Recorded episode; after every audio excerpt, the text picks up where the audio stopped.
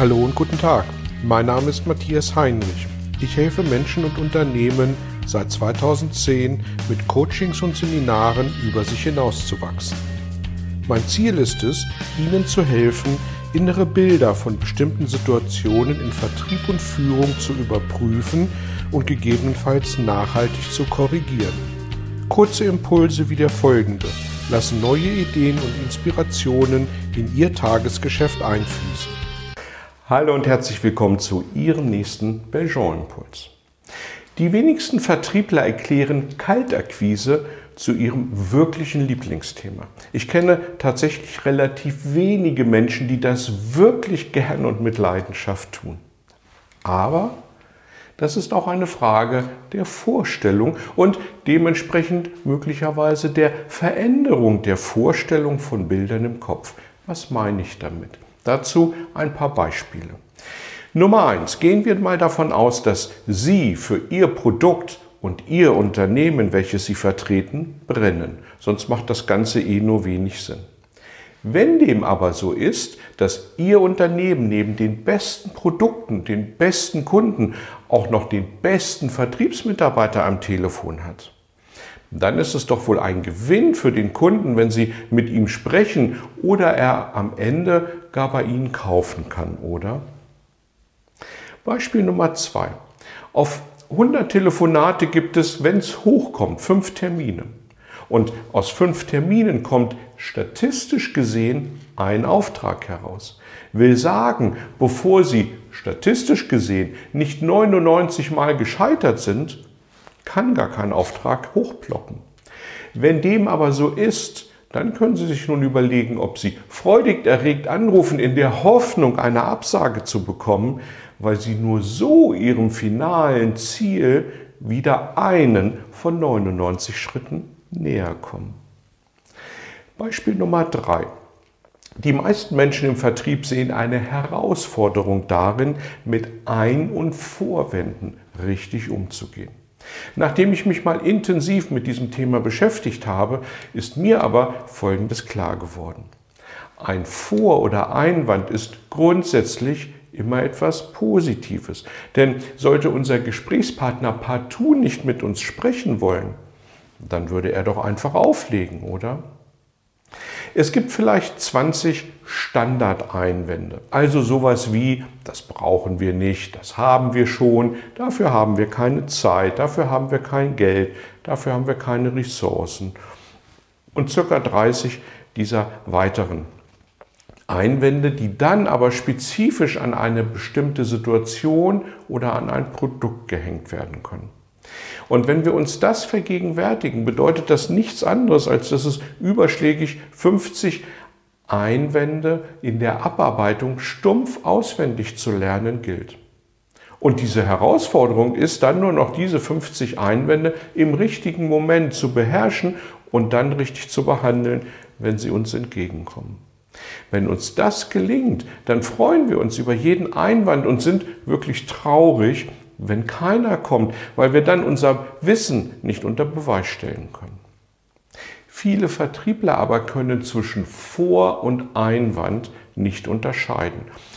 Und das Erste, was ihnen dann um die Ohren fliegt, wird erwidert und nicht behandelt im Sinne der Belehrung eines Kunden. Und damit werden dann tote Pferde geritten. Ein Vorwand heißt deswegen Vorwand, weil er wie eine Wand vor dem Kauf steht. Wenn wir das nicht erkennen, dann behandeln wir Kopfschmerzen mit Balsam für die Lippen. Und am Ende ist es kein Wunder, dass der Lippenstift immer kleiner, aber die Kopfschmerzen immer konstanter da sind.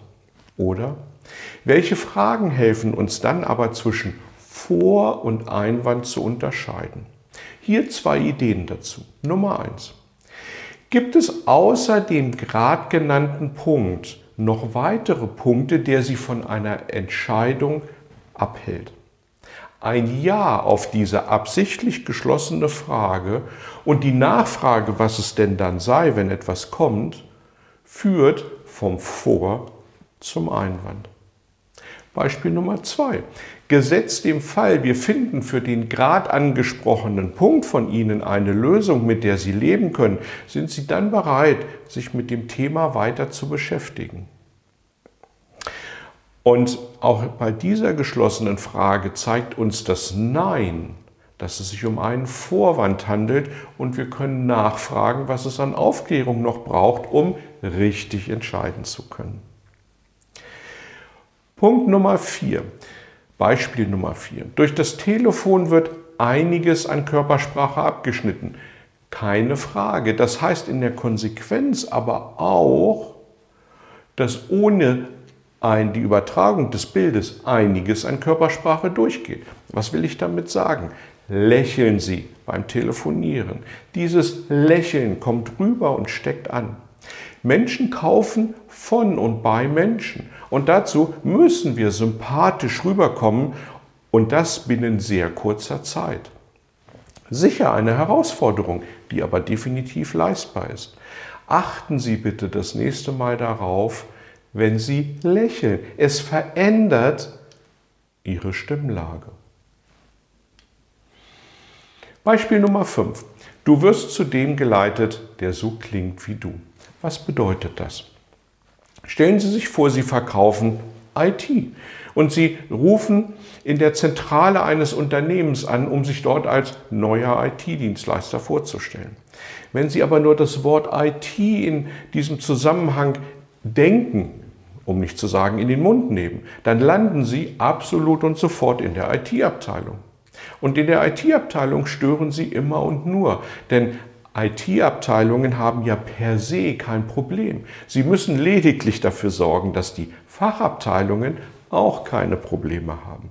Und jede Veränderung bringt neben neuen Problemen mindestens das Risiko mit sich, dass sich Menschen umstellen müssen. Und mal Hand aufs Herz. Stellen Sie sich gerne um oder passen sich neuen Gegebenheiten an? Wenn Sie das ungern tun, warum erwarten wir es dann von anderen? Wenn Sie also in die Geschäftsführung wollen, dann müssen Sie die Sprache der Geschäftsführung sprechen, deren Probleme nicht nur verstehen, sondern auch lösen können. Und das hat etwas mit Vorbereitung zu tun. Wie wäre es, wenn im Jahresbericht eines zum Beispiel börsennotierten Unternehmens Strategien für das beabsichtigte Wachstum der nächsten fünf Jahre zu finden sind. Glauben Sie wirklich, dass ein Budgetstopp diese Aussage in Frage stellen kann, wenn über die Börsen diese Informationen schon verbreitet worden sind? Sehr unwahrscheinlich. Da müssen schon Katastrophen aller Dieselgate, Ukraine-Krieg oder Corona-Pandemie passieren. Und da stimmen Sie mir sicher zu, das ist in letzter Zeit häufig aufgetreten, aber grundsätzlich schon sehr unwahrscheinlich. Hängen Sie sich also mit Ihrer Ansprache an solche strategischen Themen, sprechen Sie dann die Sprache Ihrer Zielgruppe und Sie können sich damit von 95 Prozent Ihrer Wettbewerber abheben.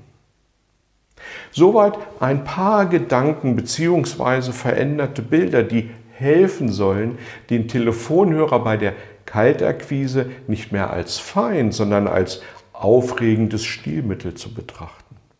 Ich wünsche Ihnen jedenfalls viel Erfolg bei der Umsetzung und freue mich, wenn Sie Ihre Erfahrungen dazu mit mir teilen. Übrigens, in den nächsten drei Impulsen geht es thematisch genauso weiter. Freuen Sie sich also auf. Wie kann ich mich ganz konkret auf ein Telefonat gut vorbereiten? Welche Faktoren bestimmen den Erfolg eines guten Gesprächs? Und wie kann ich ein Gespräch gut nachbereiten, sodass alle besprochenen Punkte auch wirklich in die Umsetzung gehen? Danke für heute, bis zum nächsten Mal und tschüss. Vielen Dank für Ihr Interesse an meiner Arbeit und an meiner Vorgehensweise. Gern werde ich auch ganz konkret für Sie tätig und helfe Ihnen, über sich hinauszuwachsen. Sprechen Sie mich an. Ich freue mich auf Sie und die Zusammenarbeit im Coaching oder Seminar.